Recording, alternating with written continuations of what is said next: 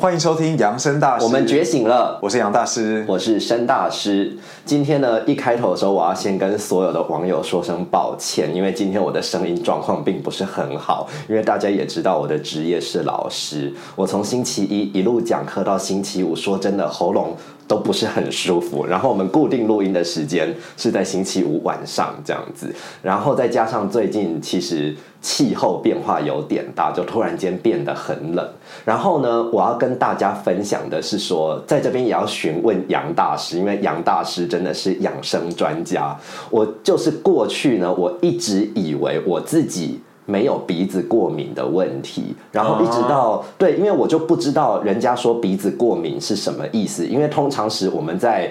市面上会看到鼻子过敏的人是那种会一直打喷嚏、一直打喷嚏、哈啾哈啾哈啾哈啾的人，那我们就会很明显知道说他是鼻子过敏的人嘛。那像我是不会这样，我不会一直打喷嚏，但是呢，我只要大概。台湾的气候，只要是到了冬天的这段时间，就会有好几个月的时间，我就会一直鼻塞，然后会那个一直流鼻水，就是会流不停那种，所以就会造成我自己在讲话或者是讲课上面很大的麻烦，因为我就是。一直讲课，然后那个流鼻水就会一直流，一直流，然后甚至就是它会变成痰，就是它会卡在喉咙那边，它就会变成痰，就很恶心。然后我过去一直以为大家都这样，我过去真的我一直以为，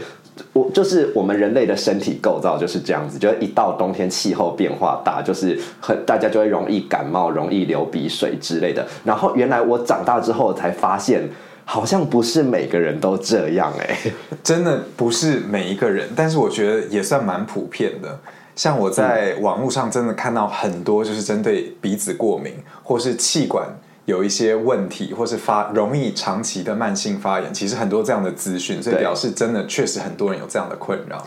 对，所以呢，呃。我之所以会确认说我这个状况叫做鼻子过敏，是因为前一阵子我很常小感冒，然后我就会去看耳鼻喉科。然后以前呢，我是都在我们家附近，我现在住中和，我就在我们家附近找一个老医生的那个诊所看耳鼻喉科。但是后来我发现他给我吃的药。比较没有那么快见效，所以我就想要换诊所，我就换到一间新的，然后是比较年轻的医师。他看了我的状况之后，就很明确的跟我讲说，我的状况其实是鼻子过敏的问题，然后他就有开一些。鼻子过敏的药给我吃，然后我这阵子就是他开了一个月份的药，然后我就这一个月吃了之后，我就发现，哎，我今年冬天我还是有这个症状，但是我没有像以前那么严重嘞。就我现在是还是会流鼻水，然后会很容易讲话讲很多会有痰，但是我现在是没有鼻塞的。光是这件事情就让我觉得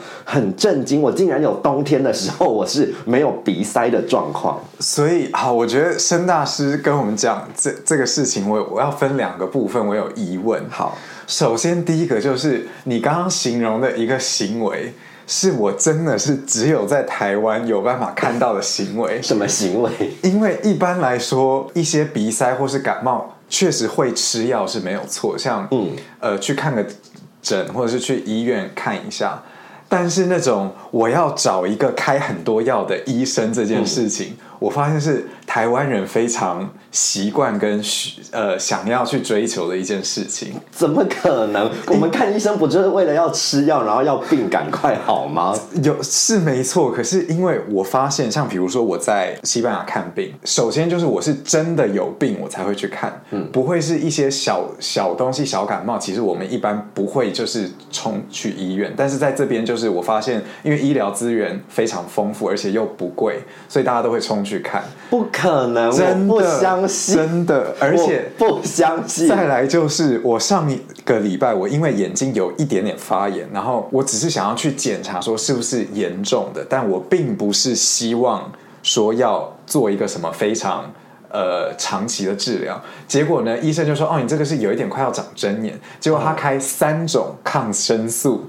然后三种擦的药，我就觉得这种事情真的是只有在台湾才有办法，好像药不用钱一样。那怎么可能？所以在外国看病是怎样？不会有药是不是？就是是会有，但是量不会这么大。像这边我随便去看一个什么挂急诊，就是又要抽血，然后又要打点滴，然后又要就是反正就步骤很多，然后又会开一堆药。但是在那边，首先你不会轻易的去医院看。我是说一个相较，再来就是说，你去了医院之后，你不会拿了一袋，就是你不会把半个药房，就是好像搬回家一样。我不相信，我从刚刚听到现在，我一直说不相信的原因，是因为人的身体有很多的小问题，它是需要被长期调理的。所以像在台湾，我觉得也许看西医比较是那种，呃，我今天感冒了，我去看西医，我就是立刻。要让把我的感冒治好，所以呃，西医比较有这样的状况，但是有很多时候我还是固定每个礼拜都要去看中医啊。我每个礼拜去看中医，是因为他会帮我调理我的身体，就是说，哎，我长期有支气管的问题，我长期有这个体力不足的问题，然后所以中医师就会开中药调理我的身体，那个就是每个礼拜都要去看的。所以在国外真的没有这种长期要调理身体，所以你要固定去看医生的概念吗？因为现在中医或者是像印度的一些传统的医疗方式。在全世界算是各地都有一些，那它非主流，所以大部分的人是不会去看或是去调理的，只是出了事他才会去看医生。但是有啦，在西班牙现在目前是有这样子的东西。但像我想到就是刚刚申娜是你刚刚说的关于支气管这个，对，因为呢我本身是也是常常需要使用到声音，所以我真的有一些很厉害的方式可以推荐给快点分享给我。好。我先挑两个来说，第一个就是有一个印度传统的治疗方式，它叫做油漱口。虽然是叫做治疗，但但这是每一个人在家自己都可以做到的事情。油漱口，大家可以去 Google 一下。简言之，就是呢，你去买一个品质稍微好一点的，最好是椰子椰子油，因为它是有消炎的效果的。嗯。那你能买到椰子油，最好是如果可以买有机的，那是最好。那不然你就至少挑一个你觉得信任的品牌，或是你有上网查过的品牌。好，然后你回家之后，你就舀一瓢，大概就是一口的量，然后你就放在嘴巴里，你就漱漱口，然后可以用舌头这样混。像我们平常用水漱口的方式吗？没错，但是呢，你一次漱大概就是十到二十分钟。就是不停的漱，你可以一边看电视或是一边划手机。我里面都不用再加水什么的，就不用加那个纯的那个油，纯放在嘴巴里面，然后一直就像我在刷牙漱口的那种感觉。是的，没有错。嗯，然后你漱了十分钟到二十分钟之后，我觉得前期可以先从十分钟开始，后面大概就是二十分钟甚至半个小时。你漱完之后，你就把油吐掉。你在那个时候咳痰，你会发现你的所有的痰都上到了喉咙这个地方，就咳出去。那椰子油有消炎的效果，所以它对你的喉咙会有一点帮助。再来就是，当你的痰全部都吐出来之后，其实你的那个呼吸道会比较畅通。嗯，好，这是第一个方法。第一个方法，再来第二个方法就是，我觉得我这是我在网络上看的。嗯，有一个很有名的医生，他叫伯格。医师，我知道，我也知道，我也在 YouTube 会看他的一些影片。OK，因为我知道他有中文的影片，因为有有特别去翻译。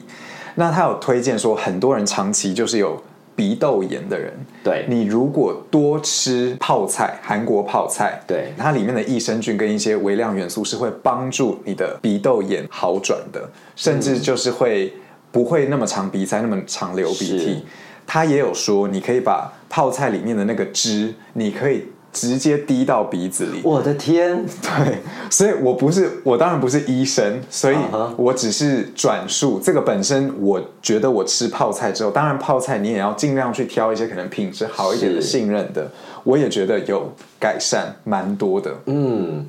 好，那以上呢就是是杨大师推荐的一些秘方。那我觉得我听了之后，我可以试试看油漱口这个。然后泡菜是我平常时就有在吃，但是我觉得可能在我身上没有什么太大的感觉，或者是我要挑一些其他的品牌。嗯，来很多事情因因人而异，或许你可以挑其他品牌，或许你可以试别的。对，好，那如果说网友呢，对于我们的支气管这方面，你也是专家，你也有研究的话，留言救救申大师，好不好？谁救了我，我就我就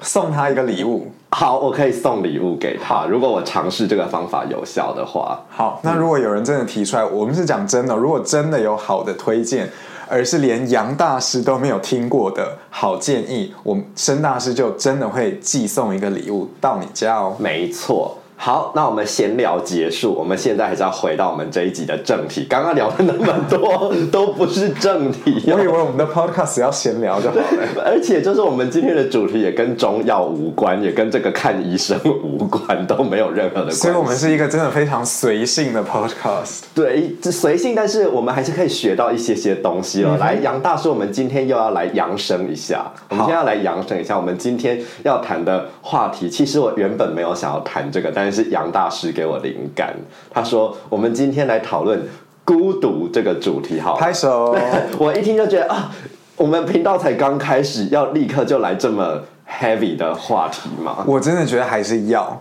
因为我觉得孤独是真的，我们大家都有的通病。大部分人，除非你真的是幸运到一个不行，那你可能没有很孤独。但是我觉得我们大部分的人活在现在的社会当中，当然我们也不晓得以前的社会是怎么样。但是现在我真的在很多人的眼神里面，即便他没有说。我都看得到“孤独”两个字。那我跟申大师又是亲身经历孤独，而且是非常深我今天要来谈这个东西，我就会有一点想哭，因为孤独这个东西真的是从小伴随我长大，然后一直到这一两年，我才觉得比较能够自在的跟他互动跟相处，比较不会再困扰我这个样子。对，好，那我觉得呢，这个话题首先就是要从嗯，我觉得很重要的两个概念的分别来开始谈起，就是孤单这个概念跟孤独这个概念，嗯真的有差。我觉得要分辨一下，觉得很多人可能我们平常在口语聊天的时候不太会去区分这两个概念，但是呢，我想说我的理解啦，我的理解孤单是指一种。呃，我现在一个人，然后我很渴望跟别人互动，我心里面感觉到一种很不舒服、很寂寞的感觉，所以我觉得孤单比较像是一种主观的情绪，一种主观的感受。可是当我们讲到孤独的时候，其实这个概念它的包容度更广，它是比较中性一点的，因为孤独它就是一个很客观的状态，就是我现在不一定是。我身边没有人，有可能我身边有其他的人，但是我觉得他们跟我之间的频率是没有那么的对焦，我们之间讲话的频率没有那么的合，所以其实就算我在跟这个人互动的过程之中，我还是会感觉到，其实这个人不了解我，这个人跟我之间没有建立很深的连接，没有建立很深的关系，所以其实我就算跟别人互动的过程，我还是会觉得孤独啊，或者是。接下来要跨年了，有没有可能我在一群人山人海的这个跨年的活动里面，但是我却觉得很孤独？我觉得这个是很有可能发生的状态。是所以呢，我想一开始的时候，我先区别孤单跟孤独这两个概念，比较方便我们接下来的讨论。那杨大师，你有类似的？我觉得我非常同意你讲的，就是孤单，它真的比较是一种情绪。那大家也知道，情绪就是来来去去、高低起伏的。你会感到孤单，但是你可能下一秒你跟一个朋友出去，或是跟你家人聊天，你那个孤单感其实会不见。但是我觉得孤独是在我们很多人的人生当中是一种常态。那当你就算你没有在感受到它的时候，它其实也还是在那边。特别是在你可能夜深人静自己一个人的时候，那个孤单是特别容易明显跳出来，感觉是要吞噬你的。是那我不晓得那个申大师记不记得，因为我们是在当兵的时候认识的。对我跟杨大师当兵的时候的故事，之后应该有机会分享，但是我们现在先跳过。之后一定要讲这个我们先讲我认识你在当兵的时候呢，因为我跟申大师当时因为在那个很远很远很远的地方，就是不是在大城市当中，就是在南投中心新村，大家知道那是什么地方吗？好，OK，所以我们那个时候常常就是要在呃吃完饭之后，就大家真的就没有事做，我们就是会常常会聊天，而且我们都是聊人生，或是聊我们共同会看的一些书，或是一些我们对我们生命的看法。对，那我记得我们大概认识前一两个月，我就有跟申大师说，因为他这个特质在他身上太明显了，嗯就我跟申大师说，你知不知道你的脸上有一个非常深的哀伤、忧我要伤？哭了，怎么会有人看出来啊？我真的觉得大部分人其实都看得出来，只是他不会有意识的去给他定一个标签。那因为你是连笑的时候、不笑的时候，或者是呃，甚至有一点低落的时候，你的那个哀伤都在你的眉眼之间。真的假的？我是一个沧桑的老灵魂，是不是？我是一个有一点悲凉的灵魂，就是感觉你有你经历过嗯，比你同年龄还要多的一些情绪，然后都跟哀伤、忧伤有关。然后我记得你当时的反应是啊，真的假的？那所以跟孤独或是孤单、生大性，你觉得有关系吗？我觉得如果我身上真的有这个特质的话，那绝对跟孤独是有密不可分的关系。而且你知道吗？我在读研究所的时候，我读中文所，我在读研究所的时候，我人生写的第一篇研究所的报告，我就是写陶渊明的孤独感。就是那个时候我在修一个陶渊明的课，然后我很喜欢陶渊明，然后我在读陶渊明的一些诗跟文章的过程之中，我感觉到他跟我之间有一些非常非常相似，然后很能够我的心里很有共鸣的，就是我觉得陶渊明是一个非常孤单的、非常孤独的灵魂。那我就觉得这部分跟我、哦、真的是很有共鸣。然后我觉得回想起来，如果要说我的人生从什么时候开始感到孤独，一定是从小就开始了。那是对以后可能有机会会再讲到我们家庭的故事。那现在其实就是简单的交代一下，因为我自己在呃小时候成长的过程之中，我就是跟我的父母之间并不是一个很亲密的互动的状况，所以呢，我嗯，我就常常会觉得说。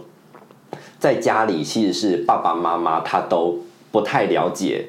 我们小孩子的状况，比如说可能我爸爸他根本就搞不清楚他的小孩子现在是几岁，然后小孩子现在在做什么，其实爸爸好像是一无所知，因为他都在忙工作的事情。然后妈妈其实也是，就妈妈当然是都是会比较关心小孩子，可是我的妈妈是。他是帮我爸一起工作的，所以其实我妈工作的时候也很忙，她没有太多的心思放在小孩子身上，所以其实我才会在前两集的时候，我有跟大家分享到，说我从小比较像是被放养的孩子，好像没有感觉到太多跟我的原生父母有太多情感上面的连接，所以我觉得我的孤单感。孤单跟孤独都是从小时候在家庭的时候就已经很深很深的在我的生命里面已经有产生这个东西了。我在小的时候，其实我们家呃是我们是四个人，一家四口，嗯，我们关系在那个时候其实都算紧密，也没有什么很疏离的感觉。但是我从小就是有一种不晓得怎么形容的，就是我不确定我为什么来到这个世界上。嗯然后我常常会晚上就是看着星空的时候，然后就会有一种很难以言喻的一种，莫名的悲伤吗？莫名的它是一种悲伤，是一种。对，有悲伤，有彷徨，然后有孤独，然后有好像哎、诶我我是不是应该要知道什么？但是我不确定。可是这都是在我那个时候没有名词可以形容的那个时候几岁？你还记得吗？我觉得我从两三岁的时候就就这样。我不相信，真的 我不我不相信，怎么可能？两三岁，两三岁的时候，大部分的小孩子都还在吃糖吧？可是我觉得我真的就是一个特别早熟，我是从大概一岁多的时候，这是我爸妈跟我讲，就我从一岁多的时候就开始会讲很完整的句子，然后表达很完整的想法。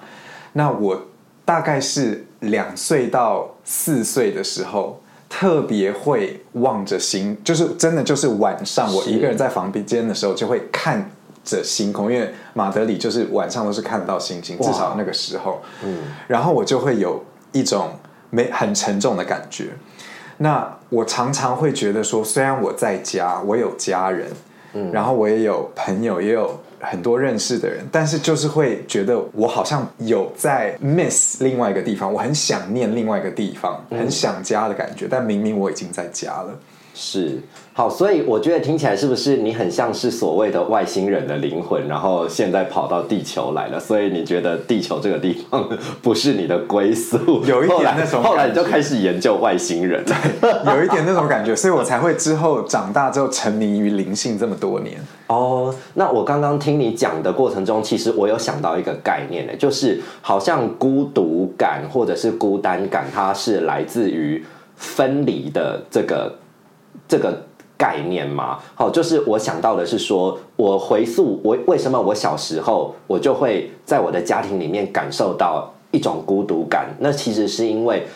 我小时候不是被我亲生父母带大的嘛，我是被爷爷奶奶带大的，所以我跟爷爷奶奶一起生活的时候，就是我年纪很小很小的时候，在我读呃刚出生，然后一直到我读幼稚园，我都是给爷爷奶奶带的，所以我跟我爷爷奶奶之间的感情是非常好，我跟我爷爷奶奶的情感连结是很深的。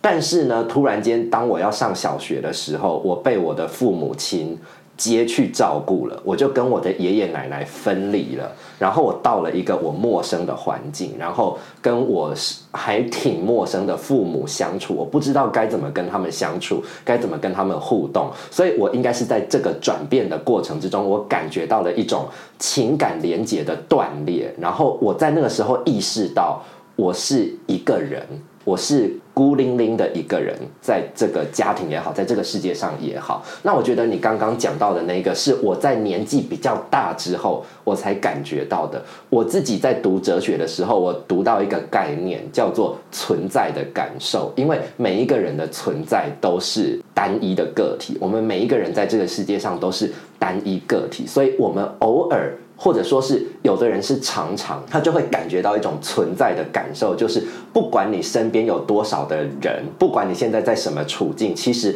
你就是孤零零的一个人，从虚无之中来到这个世界上，然后终将会归于虚无。那在这中间的过程之中，你到底活着的时候有什么样子的意义呢？你的人生要怎么过呢？这个就变成是一个哲学上面经常被我们探讨的一个很大的问题。我觉得申娜是你刚刚讲的这个，我自己在比较小的时候也常常会思考这个问题，而且我后来有跟一些朋友聊过，我发现其实蛮多人在以前小的时候，真的就是从可能三四岁开始，就是会常常思考说，哎。很久，这个地球到底是有多久的历史？那地球之前是地球是哪里来的？这宇宙是哪里来的？然后就是对这个时间，对我们来到这个地球上有没有任何的意义，有很多的不解。是不是现在很多的小朋友也是有这样子的想法？这个我不确定哎，但是呢，我觉得刚刚我们所说的那个孤独的概念，就是比较不像是真的，就会跟我们平常时所讲的孤独不一样。我们平常时讲的孤独，真的就是说。我好，我我是我没有朋友，然后我好想要跟别人互动，我想要跟别人在一起，我想要快乐。可是其实我们刚刚讲的那种存在的感受的那一种孤独感，完全不是在这个层次上面。有可能你平常真的很快乐啊，你平常真的就是你是受万人追捧的，你是蔡依林或者是你是什么张惠妹这种大明星，他们也会在夜深人静一个人的时候，他们也是会感觉到。他们怎么？他们是带着什么任务来到这个世界上？他们离开这个世界之后，他们会怎么样？是，这大家都是会感觉到这个问题。我发现现在很多人想要红，或是想要变有名，他其实那个出发点就是想要掩饰他身上那个很深层的那个孤独。对对。然后我现在想要讲一个，就是我对于孤独、孤单，其实我还有两段蛮关键的那个心路历程。好。第一，首先就是我在成长的过程当中呢，我上一集有稍微讲到我的故事，就是因为我又是亚洲人，然后我又跟我的爸爸妈妈又不太像，就从小真的就不像。然后我从小就有一种意识，就是其实我爸爸妈妈没有办法引导我，没有办法成为我的精神上面的支柱，所以我需要自己 figure out，我需要自己去想出我到底要怎么办。听起来就觉得很孤独哎、就对，但是到了我记得二十一岁那一年呢，我就突然之间，那已经是我算是在跟很多那个灵所谓的灵训圈的朋友，那时候我已经在台湾住过了。是。然后我跟那些人就是走的比较近，然后大部分都是大概四五十岁以上，嗯，我就开始不太喜欢跟同年龄的人，或是我不想要做一些我当时觉得很没有意义的事，比如说出去玩啊，或是跟朋友打哈拉，所以我就后来就常常就是整天跟那个灵性圈的人走在一起。后来呢，我自己出国工作，就是也是常常都是自己一个人，然后我就决定我面对，因为我那个时候的我不太愿意交朋友，或是很少跟朋友出去，是，我就常常自己一个人，真的是自己去吃饭，或是常常自己一个人去看电影，自己一个人去逛一些什么美术馆，或是跑去一些很远的地方。然后其实我就那样过了蛮多年的，然后常常其实我回想起来那一段时间，其实蛮苦的。虽然有训练出来我的一种独立自主，就是我比较不会把我的精神寄托在别人身上，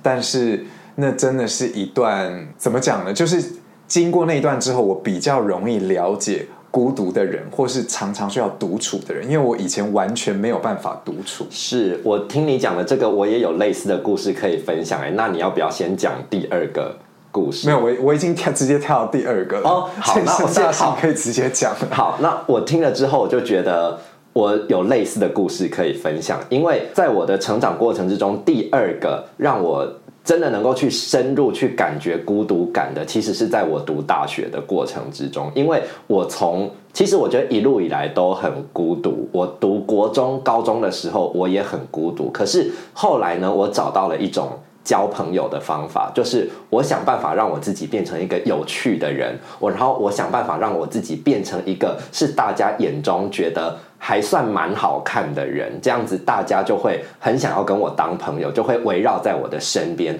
可是你知道吗？我整个高中三年，我算是我们学校。头号的风云人物，真的，大家要去打听，大家去打听去哪里打斗南镇打听申大师，我到现在都还蛮小有名气的这样子。你说经过这么多年以后还有名气，你确定吗？就算应该吧，大家应该都还记得曾经有这样。各位观众，请你们去调查。如果他们说申大师哪位啊，那请你马上写投诉信给我们一颗星。好，好了，不要一颗星了，啦三颗好不好？对，好。然后呢，就是因为我我后来就找到一个方法，让我可以蛮受欢迎的方法，然后也算是蛮成功的。只不过说我整个高中三年，我还是会觉得我没有真正的朋友。你懂我的意思吗？我太懂了。对，就是我朋友很多，但我没有找到其中哪一个人是我真正的朋友，因为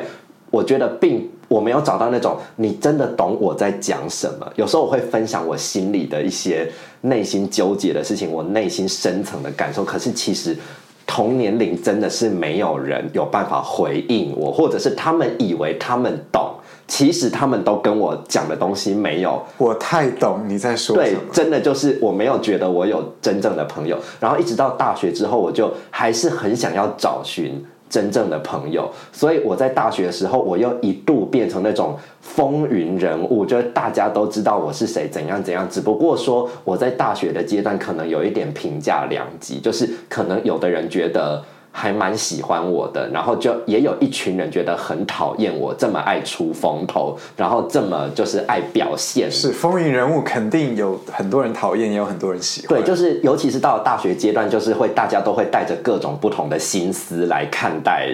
一个人一件事情嘛。是然后呢，我在大学的时候，呃，我还是觉得说我有我算是有好朋友，可是我的好朋友她有男朋友，所以其实我们并不是那一种二十四小时腻在一起，或者是我想要找她就可以找得到她，因为她要把时间分给她男朋友嘛，所以我还是有很多孤单的时候。那一直到后来呢，我就有一点。我人生最大的转变发生在那个时候，就是我下定决心，我不要再当那种呃一直要去追求表现，我要让人家知道我是谁，然后我要让大家来跟我交朋友。我决定我要彻底的，我不要再做这件事情，没有朋友就没有朋友，我就接受我没有朋友这件事情。那个时候我心中的感觉就是，我与其要一堆灌水的普通朋友。那倒不如我只有一两个好朋友就可以了，所以我要决定要做断舍离，人际关系的断舍离。所以那个时候就真的是断绝到我的生活圈变得非常小，交友圈啦，交友圈变得非常小。其实我也有一段真的是很类似的经历，就是我在大学的时候也是在一个算是一个非常。呃，很多朋友的一个人，然后蛮受欢迎的一个人。当然，申大师，我相信以你对我的了解，你应该也知道，说讨厌我的人也没有少。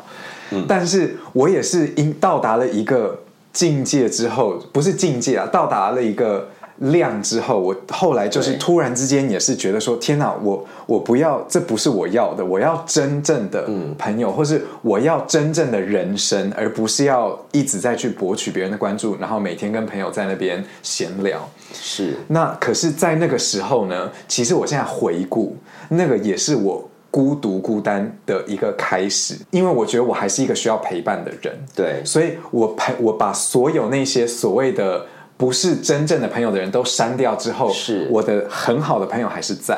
那像我觉得我最近几年的状况，就是我算很好的朋友有蛮多的人，就是有几个。但是当我真的想要去做什么事情，或想要一群人去做什么事情的时候，其实我现在已经没有什么名单了。然后我最近就是觉得说，我自己反思。我觉得我是一个需要真正的朋友，但是也需要很多普通朋友的人，所以我现在想要重新建构，想要重新再交一些，或是回去找一些之前还不错的朋友。我觉得我们两个人到了这个年纪、这个阶段，我跟你不同年纪，好吗？也没有落差，真的很多，好不好？翻白眼。好，那这我觉得我们两个人到了这个阶段，好像都类似要有有一种调整，就是回到比较中庸之道的状态，就是呃，我们经过了就是断绝了很多人际关系，然后其实我们发现说，呃。我们有很多的时间跟自己独处，因为我后来的人生就是从我大学那个时候人际关系断舍离之后，我后来就真的有很长的一段时间，我的交友圈都非常小，就是都每个阶段都是只有几个好朋友、几个好朋友、几个好朋友这样子而已。然后我觉得我好像也蛮接受这样的状态，就是有那么多年的时间，我都是在一个相对来说。嗯，比较容易进入孤单状态，比较容易进入孤独状态，然后也渐渐的感觉到可以接受它，也还算是可以自得其乐。但是现在又回来，我觉得说，呃，如果让我让我自己一直沉浸在那种孤单或孤独的状况里面，对我自己的身心状态，不见得是一件那么好的事情，所以。酒肉朋友还是要有，玩咖朋友还是要有，只是你会更知道说要怎么样跟他们拿捏彼此互动的界限，去如何去跟他们建立关系。对，我觉得真的是重要的，就是多多少少还是要有一些独处的时间，但是你不能都独处。像我们曾经都有沉浸在独处的那个氛围当中，我觉得真的也不是一个健康的。方式，尤其我觉得你比我更，我比你更严重。你真的有很长一段时间，我觉得你就是在当隐士，是你就是隐居在。就是一个小空间。我的人生真的做什么事情，常常就是走走极端，要么就是一直跟朋友出去，要么就是一个人，就是当你没有中庸之道，真的没有。要么你就是在那边就是那个哗众取宠，在那边众星捧月的；要不然你就是变成一个人。没错，真的，我的人生好多这种例子。而且我我们讲了这些，我刚刚有，我现在脑中有浮现一个，就是孤单的解药是陪伴。孤独的解药是连接，那我觉得陪伴也要有，连接也要有。你这句话讲的太好了，因为我们刚刚就是我们都尝试过孤单，然后我们就哦去想要追求那些很多的人的注目，但是这样不行。但是你完方法不好，不好。但是你因为呃不想要孤独，而你只跟某一些人有一些很好的连接，然后没有陪伴，这样也不行，所以都要。是，那讲到这边，我们讲到解药，申大师，以你现在，因为毕竟你活的那个时数还是比我长，所以要请申大师跟我们大家分享，如果我们现在处在一个很孤独或是一个很孤单的状态里面，我们要怎么样去面对这件事情，或怎么样去排解，怎么样去解决？嗯，因为如果是年轻的时候的我，真的会很讨厌孤单。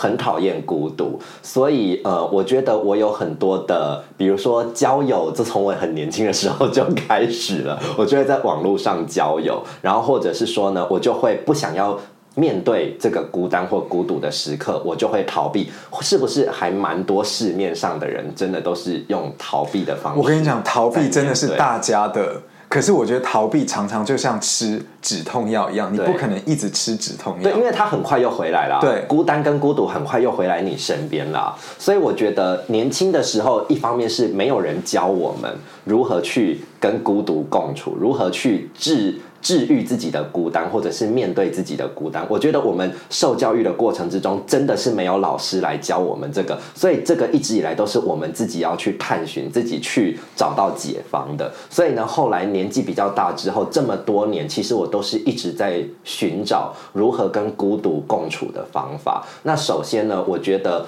在我自己是觉得。孤单跟孤独对我有一个好处，就是我们找到它的优点，找到它的好处之后，就不见得会那么的排斥它，就会觉得说，呃，好，我还是接受你的存在，因为你有一些好处给我嘛。那我觉得，呃，孤单或孤独给我的好处就是，我会文思泉涌，我会想要，我会心里面有很多的话想要讲，可是没有人来听我讲这些事情，那我就把它写下来嘛。我就把它写成文章，然后我就在网络上发表，或者是我就用匿名的方式去投稿，就是它变成它变成一种艺术的养分呢。所以是不是很多古往今来的艺术家、文学家，他们都是在孤独的状况之中，他们才有好的创作啊？一旦他们受大家欢迎了，他变成那种炙手可热的明星之后，他就创作不出以前那一种。孤单的时候的那一种杰作了，也是，嗯，用艺术来排解，真的是一个很好的方式。对，所以这是我觉得我有找到。它带给我的好处，所以有一段时间我是有一点像是自虐式的，让自己沉浸在那个很多很多那个艺术家，真的真的超多艺术家会自虐式的让自己沉浸在那种孤独的氛围之中，他觉得只有这样他才可以创作出好作品嘛。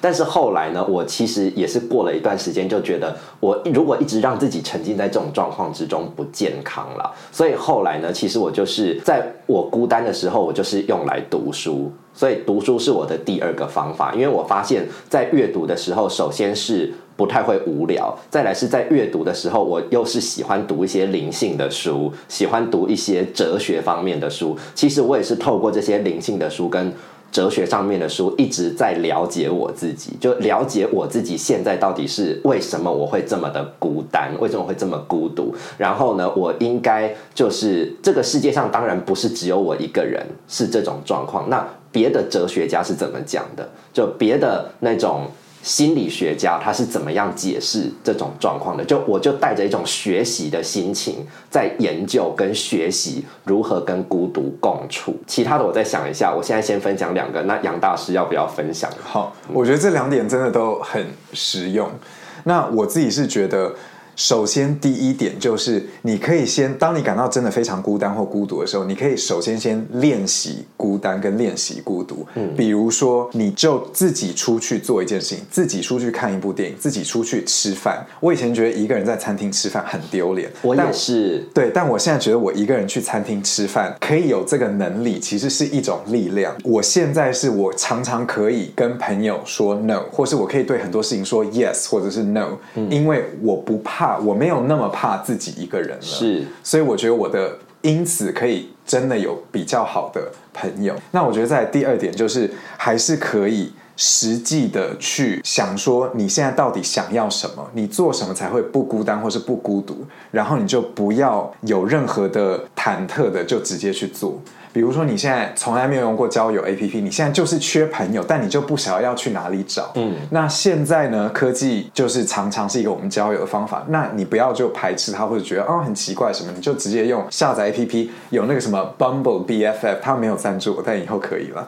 嗯，就 Bumble BFF，或者是去网络上呃跟人家打游戏，但我觉得实体见面还是蛮重要，就是不能是自己在家，那实际去找。去外面找，不要害怕被拒绝。就算你是一个可能在过往经验不是一个大家很喜欢的人，那也无所谓。你总会找到一个跟你处得来的。嗯，而且生大事，你知道吗？我一个人吃饭，在台湾一个人吃饭，说真的还算寻常。是，但是我跟你讲，在我甚至我有在什么法国、什么西班牙、英国，我都有自己出去吃饭。那个是每一次只要我一眼望去，真的就是只有我一个人在那边自己吃饭。但是呢，我觉得 Who cares？就是谁管你？如果那个时候那是你舒服的状态，或是你从来没有做过这样子的事情，那你就应该至少要去做个一次。就我现在想要分享的是，我刚刚听杨大师的故事很有感觉，因为我跟你讲，我二十岁的时候，我读我读大学的时候，我十八十九二十岁的时候，我常常跟我身边的朋友讲说，我觉得我不敢一个人吃饭。要么我就是买回来宿舍吃，对，我不敢一个人在外面那种餐厅吃饭，我会觉得自己是一个怪人。然后，但是是不是？我觉得在昭告天下说我没朋友，我觉得很丢脸，因为那个时候我就是风云人物嘛。那一个风云人物怎么可能会一个人吃？常常自己坐在那边的时候，还会鬼鬼是想，哎，隔壁是不是在讨论我一个人？真的想太多。但他们明明可能就只是在聊这个道菜怎么样。对，那我想。说说的是，我在孤独的过程之中，我感觉到真的不要把自己放的那么大，你真的没有那么的重要。你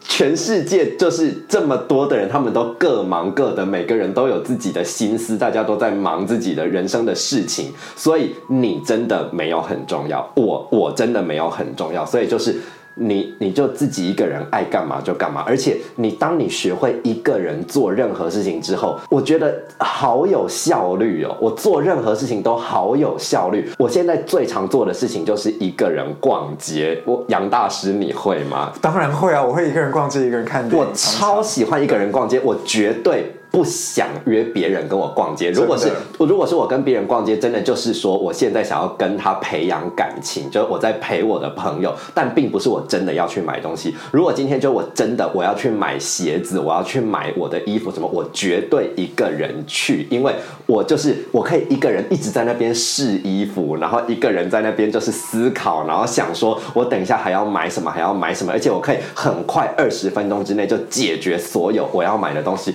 一个。人做事情真的有够有效率的，但我现在想要在这边给大家一个忠告，就是我也是一开始自己一个人做很多事情的时候，发现效效率好高，而且很自在，你不用去顾虑其他人，你想要做什么就做什么。嗯，但是你会越来越舒适于这样子的状态，然后你之后只要一跟别人有互动，需要迁就别人，所以你觉得哦天啊，那我还是自己来好了。是，那久了以后，其实你就会。懒得去跟别人互动，就你内心孤单，但是你还是习惯自己去做，那你可能就比较会少了很多跟人家互动的机会。所以我觉得还是要自己拿捏。而且还有一点，就是我常年孤独下来，我发现一个病根会造成的病根，就是人会变得越来越自我中心。真的假的？真的，我发现就是你独处太久。你就是常常跟人家互动的时候，你还是在你自己的世界里，或是你跟人家对话的时候，你还是比较是在想自己，或是想想要等自己要可以说话的机会。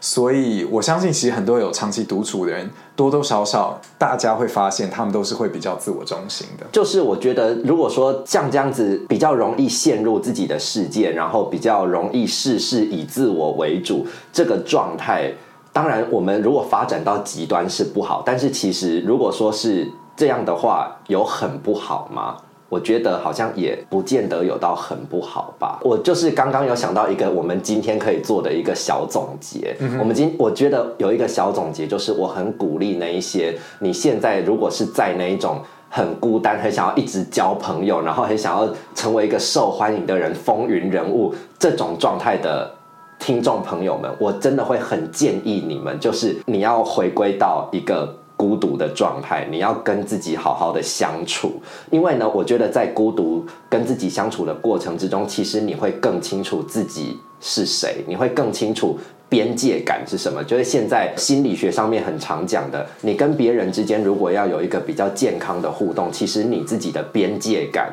一定要建立起来。如果我们自己的边界感没有建立起来的话，就没有办法那么清楚的去区分说这是你的事情，这是我的事情，所以你就很容易被别人勒索啊，情绪勒索啊，被别人凹啊，然后或者是你会太过度去摄入别人的故事。所以我觉得这种在孤独的状态状态之中，能够建立起自我的边界感，这对我们现代人来说，我觉得是还蛮需要的。